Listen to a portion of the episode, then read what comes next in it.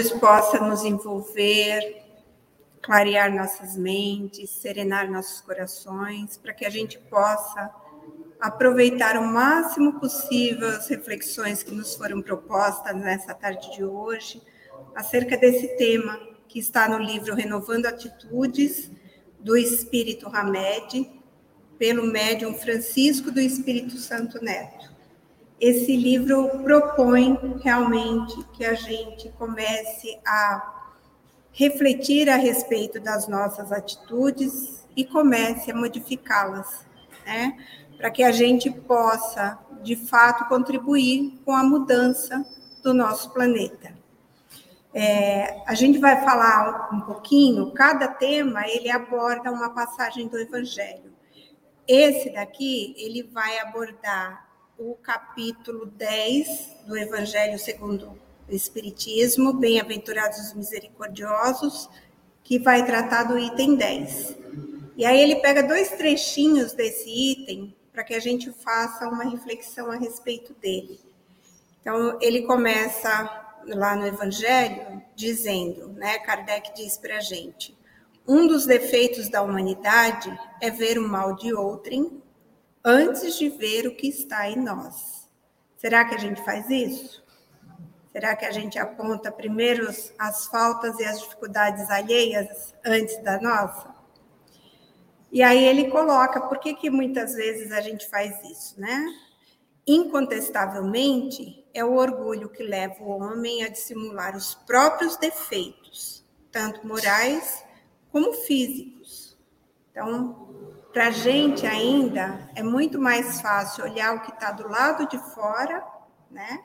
Ou seja, enxergar os nossos semelhantes, as dificuldades, aquilo que a gente entende como defeito, do que de nós mesmos. É mais difícil olhar para a gente, né? E aí o Hamed vai falar para a gente que isso é uma questão que alcança todos, não tem idade, né? Jovens, adultos, idosos, criaturas das mais várias eh, posições sociais e dos mais diferentes contextos da vida sofrem essa guioada da insatisfação essa ferroadinha, né? Que deixa a gente insatisfeito, às vezes, com os nossos semelhantes. A gente faz muito isso, principalmente com pessoas é, que têm é, uma abrangência de poder, ou que aparecem mais, ou aqueles que estão muito próximos da gente. A gente se mostra muitas vezes insatisfeito, né? Com essas pessoas. E é comum, isso ainda é uma coisa comum para a gente. Então, ele vai relembrando aqui: muitos solteiros procuram incessantemente parceiros afetivos para que as sarças ou os matagais da solidão não possam alfinetar suas necessidades íntimas de se completar no amor, esquecendo-se, porém, de que a solidão é a falta de confiança em nós mesmos, quando nos rejeitamos e nos desprezamos não é apenas a falta de alguém em nossas vidas. Jesus nos ensina que nós devemos amar aos nossos próximos como a nós mesmos. Se a gente não buscar o alto amor, vai ser muito difícil a gente conseguir amar os nossos semelhantes. Então a gente ainda tem bastante dificuldade nesse sentido de amar, de aceitar, de compreender os nossos semelhantes, porque a gente ainda não conseguiu alcançar esse amor. Não o amor no sentido egoísta, que deseja tudo para a gente, né? que quer que todas as nossas satisfações sejam atendidas, mas o amor no sentido de se sentir filhos de Deus e com a capacidade de sermos a sua imagem e semelhança não como pessoa física, como um corpo, mas como amor. Nós somos a imagem e semelhança de Deus porque a nossa essência é divina. E a, no... e a essência de Deus é o amor. Então, quando a gente começa a entender que nós somos seres que fomos criados para amar, a gente vai conseguindo ter uma postura melhor com relação a nós mesmos e aos nossos semelhantes. Então, por isso essa reflexão é importante para a gente, né? Muitos casados reclamam sistematicamente que já não veem mais no, o cônjuge com os mesmos olhos de antes e, por isso, sentem-se desiludidos e abalados diante da união infeliz, que outrora julgavam acertada. Contudo, não observam que a decepção não era com o outro, porém com eles próprios. Muitas vezes a gente vê pessoas que é, têm relacionamentos, no começo é, as mil maravilhas, é tudo aquela expectativa de que vai ser a, o relacionamento mais feliz do mundo, que não vai ter problema, que o outro vai fazer a gente feliz. Né? A gente deposita no outro a responsabilidade de nos fazer felizes esquecendo que essa responsabilidade é individual, porque a felicidade não está no exterior, a felicidade está no interior, está dentro de cada um de nós. Então, nós somos responsáveis pela condução da nossa felicidade. E não na condição que nós nos encontramos, como espíritos imperfeitos, nós não temos a condição de ter a felicidade plena. Nós temos instantes felizes, quando a gente trabalha bastante para isso e busca compreender o que de fato é a felicidade. Porque a felicidade não é a satisfação dos nossos prazeres e das nossas vontades imediatistas. A felicidade é algo mais. Ela abrange um sentimento e um sentido maior do que só a percepção física. É aquilo que satisfaça é, a nós fisicamente ou imediatamente. Então, quando a gente coloca, deposita no outro a responsabilidade de nos fazer felizes, a gente se torna insatisfeito. Porque o outro não vai ter essa condição se a gente não se propuser a ser feliz, né? Independente da companhia de quem quer que seja. Por não aceitarem seus fracassos, é que projetam suas incompetências e insatisfações pelos outros e nunca por si mesmos. Então, a gente, se a gente aposta demais no que o outro pode fazer por a gente e não naquilo que a gente pode fazer por nós mesmos, a gente vai se sentir realmente é, decepcionado, insatisfeito, infeliz e aí alguém tem que ser responsabilizado por isso, né? Geralmente é o outro, nunca nós mesmos.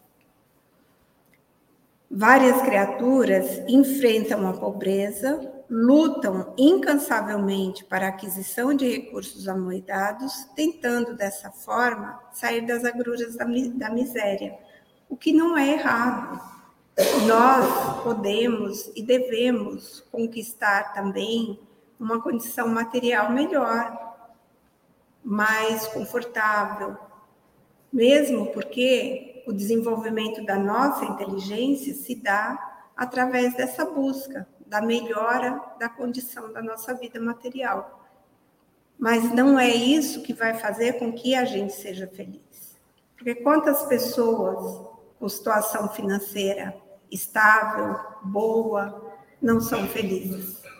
Quantas pessoas nessas condições que a gente muitas vezes imagina que tem uma vida perfeita e não tem? Porque dificuldades existem para todos. Todos nós temos dificuldades, né? porque a gente está em aprendizado e o aprendizado acaba fazendo com que a gente passe, né, pelas provas, pelas dificuldades. E aí o Hamed fala para a gente que nem percebem todavia, não percebem todavia, que prosperidade é uma atitude de espírito e que quanto mais declaram à sua mente que estão abertas para aceitar a abundância do universo, mais a consciência se torna próspera. Então, muitas vezes, ter bens materiais não significa ter prosperidade porque a prosperidade material, ela pertence à matéria. No momento que nós deixarmos a matéria e retornarmos à nossa condição de espírito, somente na vida espiritual, nós deixaremos tudo o que nós conseguimos angariar materialmente na matéria. Nós não levaremos nada conosco. Então, a prosperidade precisa ser um sentimento muito mais com relação à nossa condição de espírito do que a questão material. Porque tudo que é material é passageiro, é efêmero. A gente não leva, né? Dizem, né, que caixão não tem gaveta. Eu particularmente nunca vi mesmo, né? Então, eu, a gente precisa refletir a respeito disso, né?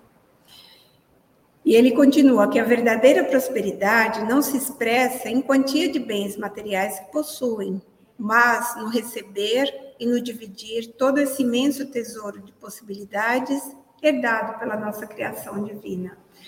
Deus nos oferta todos os instantes tantas coisas, tantas possibilidades que nós temos e que nós não precisamos pagar absolutamente nada por elas. O ar que nós respiramos, o sol que nos aquece, a lua que clareia as nossas noites, tudo isso está aí para a gente, oferecido por Deus, para que a gente reconheça a grandeza dele e se entenda também parte dela, porque nós também somos parte dessa grandeza, dessa criação divina. Muitos ricos labutam constantemente para acumular mais e mais, e afirmam que isso é necessário para assegurar a manutenção dos bens já amontoados por previdência e cautela. Quantas vezes a gente vê famílias se desfazerem por questões de herança? irmãos se odiarem, né? Até mesmo filhos que relegam os pais quando não têm mais condição de saúde, porque têm interesse nas, nos bens materiais que foram acumulados por eles. Então, será que vale a pena, às vezes, né? Se fazer tanto esforço para conseguir coisas que vão ficar depois que a gente deixar? essa existência material, a gente acaba não, não levando muito isso em conta quando a gente está nesse processo de acumular e acumular bens, né? Não se dão conta de que a sua insatisfação é produto da ganância desmedida, por alimentar crenças de escassez e míngua, e por acreditar que a riqueza é que nos faz homens respeitados e consideráveis, pois ainda não tomaram consciência do que é ser e do que é ter. Tudo que nós somos permanece conosco. Se nós somos já criaturas melhores, mais indulgentes, mais caridosas, mais pacientes, mais tolerantes, mais resignadas, tudo isso permanece conosco. Agora, tudo que nós supostamente temos, né, que pertence à matéria, na matéria fica. Até o corpo físico que nos é emprestado por Deus para a oportunidade da reencarnação, ele fica. Não vai com a gente para lugar nenhum, né? Quando a gente desencarna, o corpo fica na matéria. Então, o que é mais importante para a gente? É ter ou é ser? Procurar ser melhor. Porque é para isso que a gente reencarna.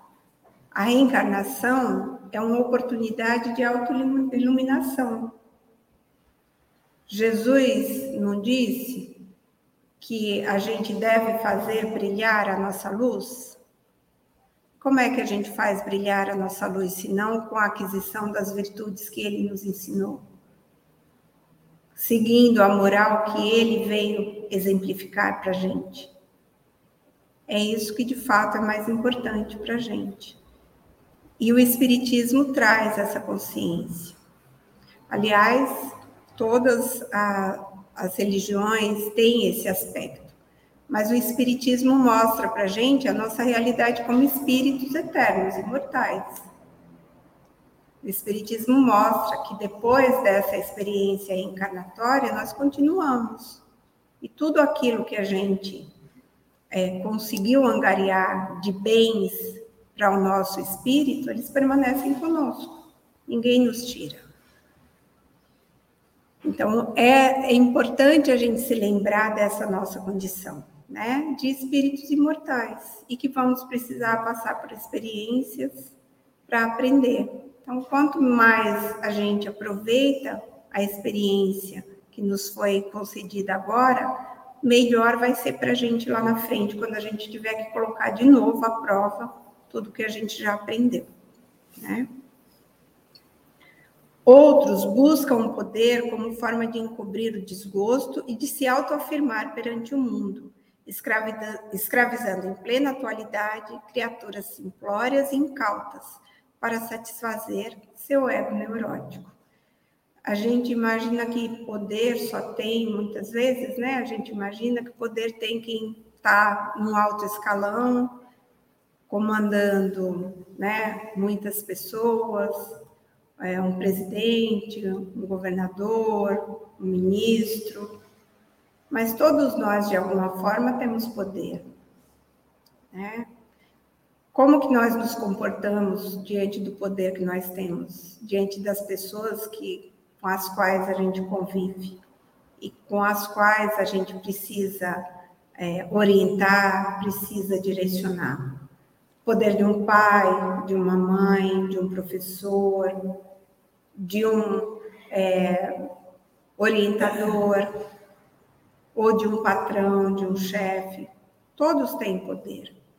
Então, a gente precisa se lembrar de como a gente vai utilizar esse poder para direcionar né, as pessoas com as quais a gente convive.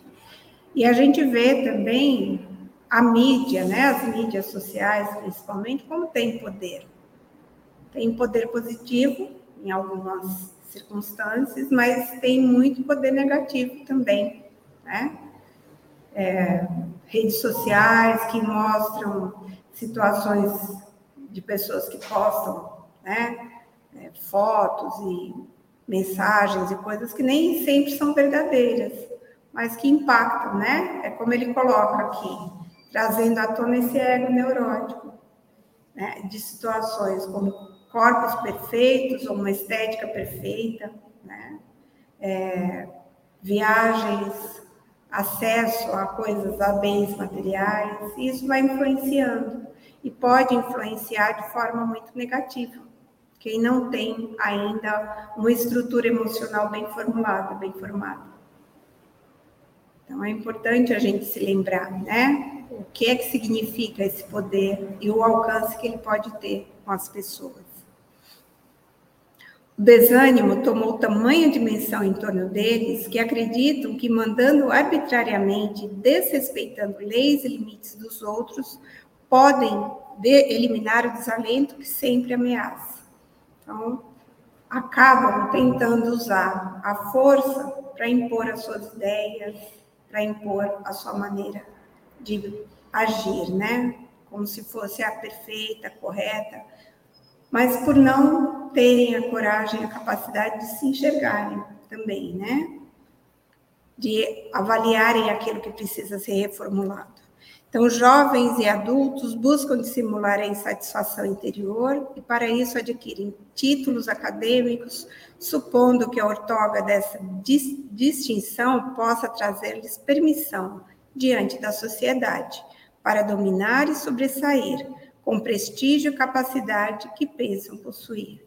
Então, mais uma vez, a questão do ter, ter títulos, ter posições, para se sentir superior, se sentir melhor aos outros. O que ocorre, no entanto, é que não descobriram ainda, é que, que não descobriram ainda o verdadeiro prestígio e capacidade, somente possíveis a partir do momento em que investirem em seus valores mais íntimos em busca do autodomínio. Essa é outra questão interessante, né? A gente quer dominar o mundo sem dominar nós mesmos. A gente quer que tudo lá fora corresponda ao que a gente deseja, sem buscar melhorar em nós características que são muitas vezes nocivas para nós e para aqueles com quem a gente convive, né? Ops. Insatisfação não se cura projetando-a sobre situações, pessoas, títulos, poder, posições sociais, mas reconhecendo a fonte que a produz. Então, buscando onde estão a, as bases dessa insatisfação. O que é que nos faz estar insatisfeitos diante da vida? Jesus de Nazaré, o sublime preceptor das almas, convoca-nos a distinguir as verdadeiras traves que não nos deixam avistar as causas reais de nossas insatisfações e nos receita de forma implícita o remédio ideal. Então, lembrando, né, que Jesus falou para gente que a gente não vê a trave no nosso olho, mas vê um cisco no olho dos nossos irmãos, né? É através do autodescobrimento, fazer emergir de nossas profundezas as matrizes de nossos comportamentos inadequados, que provocam essa incômoda atmosfera de descontentamento, a, a envolver-nos de tempos em tempos. De tempos em tempos, alguma coisa começa a incomodar a gente. E aí a gente precisa analisar por que, que isso acontece, né? Onde estão essas matrizes? O que é que gera essas insatisfações, esses descontentamentos em nós? E aí a gente vai buscar, né, se descobrir. A gente precisa buscar conhecer as nossas capacidades e as nossas limitações, para que a gente resolva de uma forma mais segura, mais adequada, essas nossas insatisfações, para que a gente não passe o tempo todo projetando nos outros aquilo que nos desagrada em nós mesmos. Porque a gente acaba vendo no outro um espelho. Então, se algum comportamento em alguém é muito desagradável para a gente, se a gente for buscar lá no íntimo, a gente vai ver que de alguma maneira a gente faz também essas coisas, a gente age também dessa forma. Então, se descobrir, se conhecer, é a fórmula melhor para que a gente possa buscar o equilíbrio, buscar a maneira dessa autoeducação, que é a chave para que a gente conviva melhor, primeiro com, cada, com nós mesmos, porque isso é importante, e aí poder conviver também com os nossos semelhantes. Nesse livro, Autodescobrimento, é uma busca interior, é uma psicografia do espírito Joana de Ângeles, é, Divaldo, pelo, pelo médium Divaldo, no capítulo 3, Consciência e Vida, ela vai falar da incursão na consciência. A consciência é aquilo que nos difere dos nossos irmãos ainda irracionais. Os animais irracionais não têm consciência, nós já temos. E a partir do momento que nós temos consciência e livre-arbítrio, nós temos também responsabilidades. Isso é o que nos difere dos nossos irmãos que ainda são irracionais.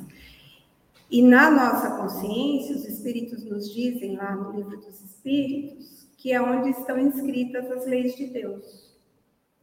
Então, ninguém precisa apontar para a gente quando a gente falha, porque a nossa própria consciência sabe quando a gente se afasta da lei de Deus. Então, a Joana fala para a gente que somente através de um grande empenho da vontade é possível olhar para dentro e pesquisar as possibilidades disponíveis para melhor identificar o que fazer, quando e como realizá-lo. Então, a gente precisa primeiro ter a vontade de conhecer a nós mesmos e, e depois disponibilizar os recursos que cada um tem para fazer com que isso aconteça. E cada um de nós tem esses recursos. Mas o que vai mover em primeiro lugar isso tudo é a vontade. É a gente reconhecer a necessidade de buscar em nós aquilo que ainda incomoda, porque se está incomodando no outro, é porque em nós também ainda está falho, e colocar essa vontade para trabalhar, para que a gente consiga realizar esse intento. Ela continua: trata-se essa tarefa de um desafio que exige intenção lúcida até criar o hábito da interiorização, partindo da reflexão para o mergulho no oceano de si, daí retirando as pérolas preciosas da harmonia e da plenitude, indispensáveis à vivência real do ser pensante. Então, não é uma tarefa fácil. O Espiritismo não propõe em nenhum momento para nós facilidades. Ele propõe possibilidades. Tudo é possível quando a gente deseja quando a gente coloca a nossa vontade para trabalhar, quando a gente quer de fato realizar algo bom. Difícil? É, porque nós trazemos hábitos ainda arraigados em nós de muitas e muitas encarnações. A gente se habituou a agir de formas que não são mais condizentes com a nossa consciência atual. E aí a gente começa a se incomodar, começa a ficar insatisfeito, a perceber que alguma coisa precisa mudar. Mas o Espiritismo propõe isso para a gente. E quando a gente busca de verdade, a gente consegue. E, pra, chegando já ao final, a gente tem lá no Livro dos Espíritos, na parte terceira, que o Kardec vai falar é, no capítulo 12 da perfeição moral, o conhecimento de si mesmo. Então, Kardec pergunta a Santo Agostinho qual é a forma mais eficaz da gente aproveitar melhor a nossa encarnação e progredir, né? alcançar esse progresso rumo à perfeição moral. E aí Santo Agostinho responde para ele na questão 919 que um sábio da antiguidade já deu, disse uma fórmula, que é o conhece-te a ti mesmo. Então Sócrates diz que o autoconhecimento é uma forma da gente se melhorar, porque a gente não pode melhorar nada que a gente não conheça. Se a gente tiver com um problema de saúde e não souber qual é o problema de saúde, dificilmente vai ser indicado um medicamento que acerte aquele problema, que resolva aquele problema. Então, a gente precisa conhecer primeiro qual é a fonte da dificuldade, onde ela está, para que a gente possa melhorar. E aí, complementando essa questão, na questão 917A, eu peguei só o comecinho dela, é, Kardec pergunta como fazer isso, já que é uma coisa tão difícil, né? Esse autoconhecimento. Como é que a gente faz? Santo Agostinho responde para ele: Fazei o que eu fazia quando vivi na terra. Ao fim do dia, interrogava a minha consciência, passava revista ao que fizera e perguntava a mim mesmo se não faltara algum dever, se ninguém tivera motivo para de mim se queixar, e foi assim que cheguei a me conhecer e a ver o que em mim precisava de reforma. Então a gente precisa ter bastante coragem, né, para fazer essa análise constantemente e procurar realizar aquilo que nos é possível. Não criar angústia, não criar desespero por aquilo que a gente ainda não é capaz, ainda não consegue, ainda tem dificuldade, mas manter a nossa vontade vívida, perseverar. Se a gente quiser de fato, a gente começa pelo menos a dar os primeiros passos dessa longa caminhada. E para encerrar, a gente lembra aquele é, aquilo que Jesus nos disse, que é tido como uma regra áurea, né, uma regra de ouro. Jesus nos, nos lembra que tudo o que nós queremos que os homens nos façam, nós devemos fazer a eles também, porque esta é a lei e os profetas. Então, tudo, todo bem que eu desejo para mim, eu, de, eu devo fazer aos meus semelhantes. Porque a lei de causa e efeito é uma lei de Deus. Então, só posso receber o bem se eu me dispuser a fazer o bem. Então, que a gente possa se lembrar de Jesus em todos os nossos momentos, principalmente quando está mais difícil na nossa caminhada, quando as coisas parecem mais complicadas, e rogar a Ele que nos envolva, nos ampare, nos fortaleça e nos mantenha nesse caminho reto. Que Jesus nos ilumine, nos envolva e que possamos estar na presença dele em todos os instantes da nossa vida. Que assim seja, graças a Deus e graças a Jesus.